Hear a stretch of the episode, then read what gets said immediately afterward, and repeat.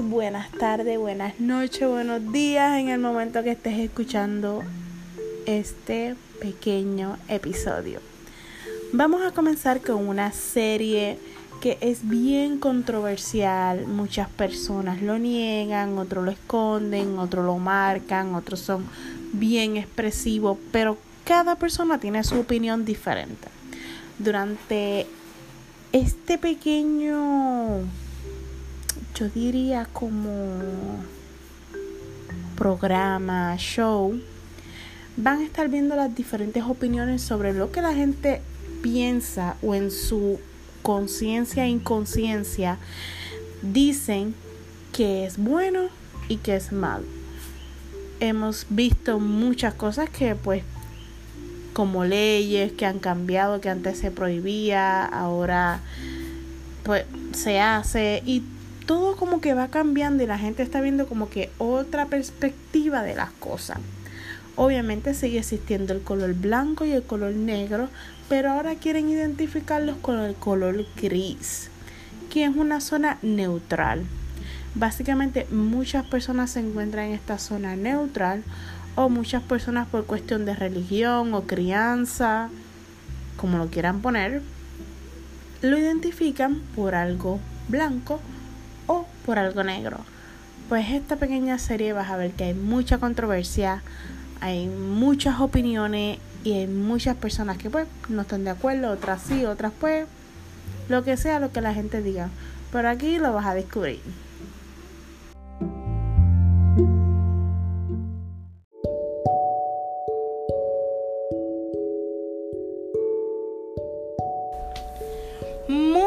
Buenas tardes, muy buenas noches, muy buenos días. Espero que todo el mundo esté bien y que todo el mundo esté seguro en su casa con todo lo que está pasando en el COVID-19 mundial.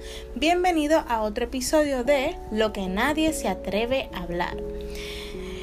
Bueno, vamos a tocar un tema un poquito controversial y un tema que prácticamente nadie le gusta hablar, pero vamos a hablar sobre la lactancia. En el día de hoy nos acompaña la señora Edna Sáez. Ella es enfermera graduada y educadora en lactancia. ¿Puedes dar un saludo, señora Edna? Sí, buenas tardes, buenos días y buenas noches. Espero que todos se encuentren bien. Y aquí estoy con Dana, así que vamos a ver lo que viene. Vamos a ver. Eh, por lo menos según mi experiencia, yo fui madre lactante. Yo lacté a mi niña pequeña por dos años y un mes. Y la grande, pues, por condición de salud, solamente pude estarla por tres meses y medio. Eh, eso es algo totalmente voluntario. Eh, no, estamos aquí diciendo que todas las mamás deberían de tal, eh, lactar, pero si nace de cada una de ellas hacerlo, lo pueden hacer.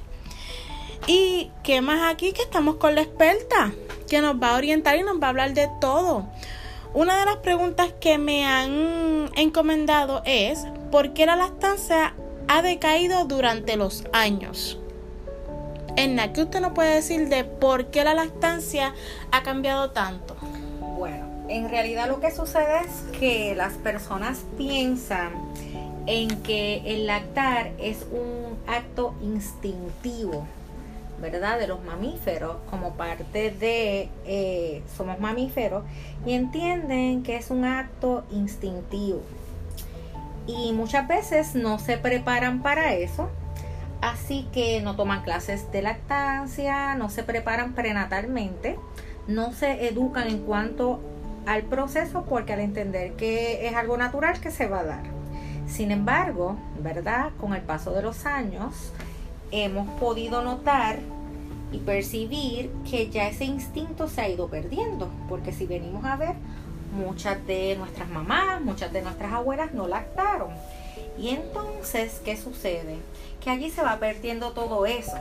Aparte de que es parte fundamental, ¿verdad? El que se puedan tener una educación prenatal sobre lactancia y el lograr que las familiares, las personas que van a estar más cerca de uno, pues puedan ser ese sistema de apoyo. ¿Qué es lo que tenemos que lograr con todo esto? Pues que se enamoren del proceso y entiendan.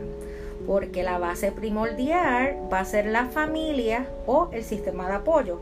Esto puede ser nuestra familia, nuestra pareja, personas cercanas. Nosotros le tenemos que comentar cuál es nuestro propósito. Yo quiero lactar a mi bebé, Si lo voy a hacer, necesito entonces sistema de apoyo, porque los estudios demuestran que va a ser algo muy complicado si las personas que están a nuestro alrededor no nos apoyan. Así que nosotros exhortamos, yo exhorto personalmente a que una embarazada, si quiere amamantar a su bebé, se tiene que preparar prenatalmente, tiene que planificar cuál es el proceso de alimentación que quiere para su bebé. Y mientras más lea, más instruya, así es que va a poder ser mucho más fácil. Otro de los problemas que tenemos es que como muchas de las mujeres no se educan prenatalmente para esto, pues no se están empoderando del proceso. La parte fundamental también va a ser, la educación te va a dar el empoderamiento. El empoderamiento es que tú puedas creer en ti, en lo que está haciendo tu cuerpo, el proceso que, que va a estar de producción de leche y amamantamiento, ¿verdad? Del poder pegar a tu bebé. Va a poder con todo eso, ¿verdad? Una mujer empoderada va a poder y más aún si tenemos un sistema de apoyo que pueda entonces ayudar con ese proceso. Si una mujer no está empoderada, o sea, no está previamente educada y no está empoderada, aunque son dos cosas totalmente diferentes, ¿verdad? El empoderamiento y la educación. Lo que queremos es que una mujer que se eduque, pues se pueda empoderar del proceso porque ya va a tener entonces las herramientas del conocimiento ¿Y qué vamos a hacer? Pues entonces que esta mamá, al estar empoderada, va a poder manejar mucho mejor su situación, ya que si una mamá no está empoderada, ¿qué va a pasar?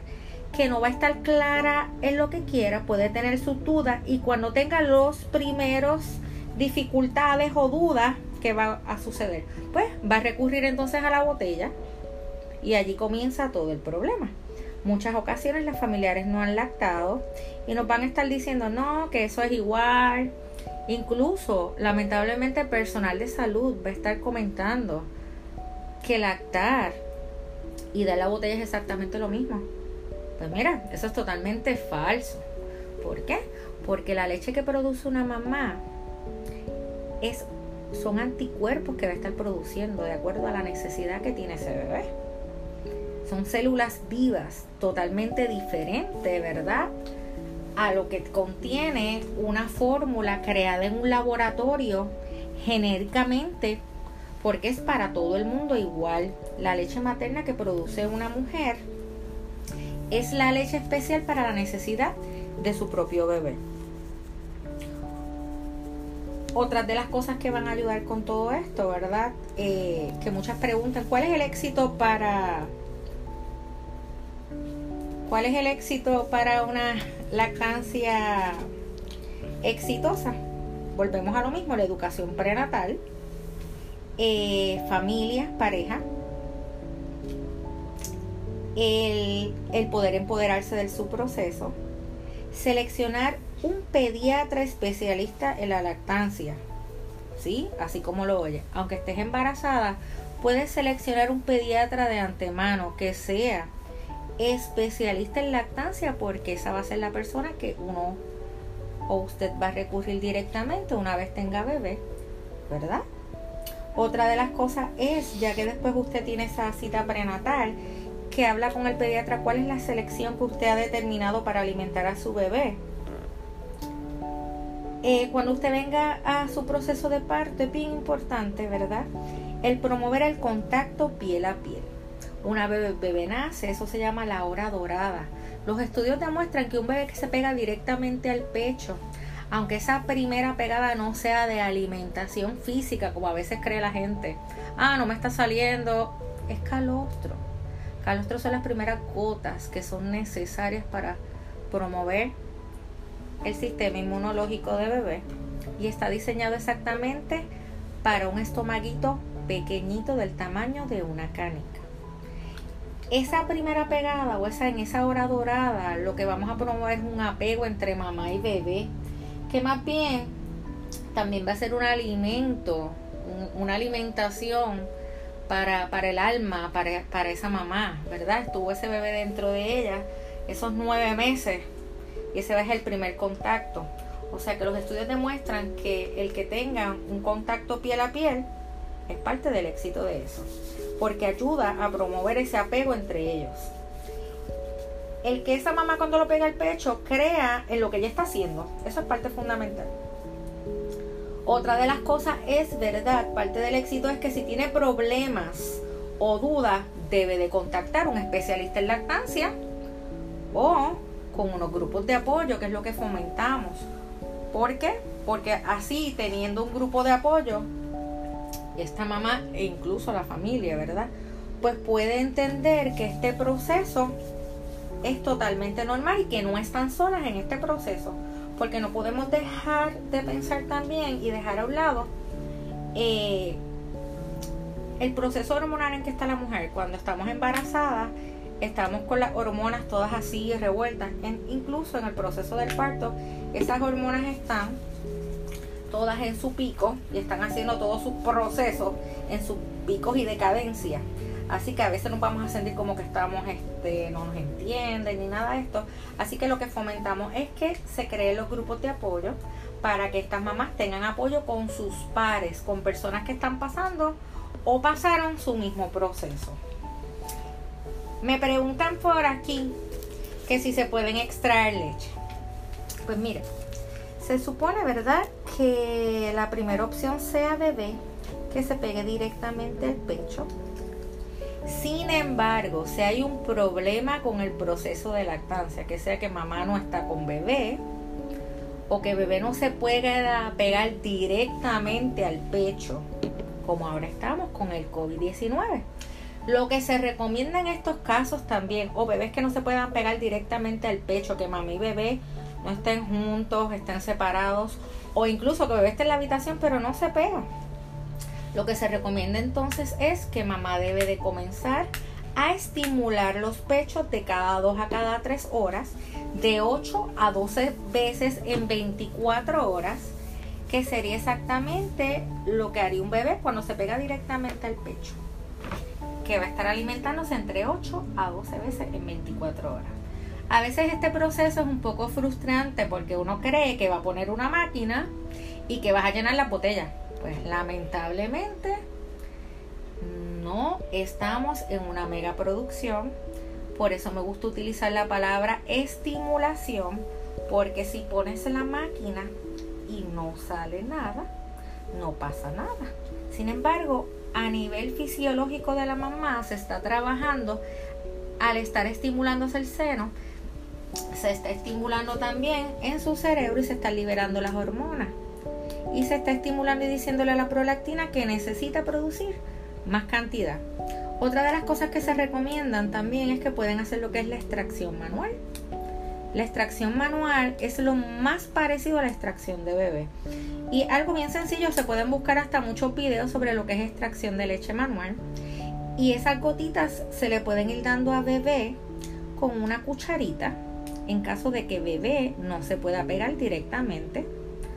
O también se puede ir recolectando directamente para entonces eventualmente dárselas a bebé.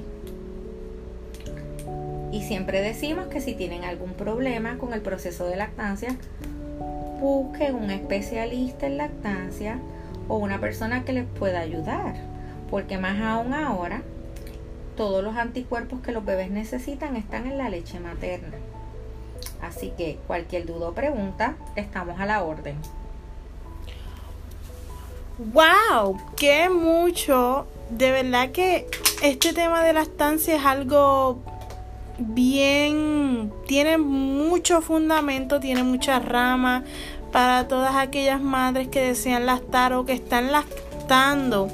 Tener un. lo que estaba diciendo Berna, tener un, un apoyo para para ese momento que mamá esté con bebé. Y no tan solo un apoyo que sea económico, pero un apoyo emocional, ¿verdad? Un apoyo este eh, de que, mira, estoy aquí, te puedo hacer un favor, o, o que necesitas, me quedo contigo en esa noche, ¿verdad? ese apoyo, de esa ayuda idónea, como, como se dice, ¿verdad? En mi país. Y es muy interesante saber todos estos detalles. Cualquier duda o pregunta, si se quieren consultar, saben que me pueden dejar un email y yo me contacto con la enfermera Erna Saez. Como ustedes saben, Hernández Dana 60 yahoo.com. Gracias y gracias por escuchar el primer episodio.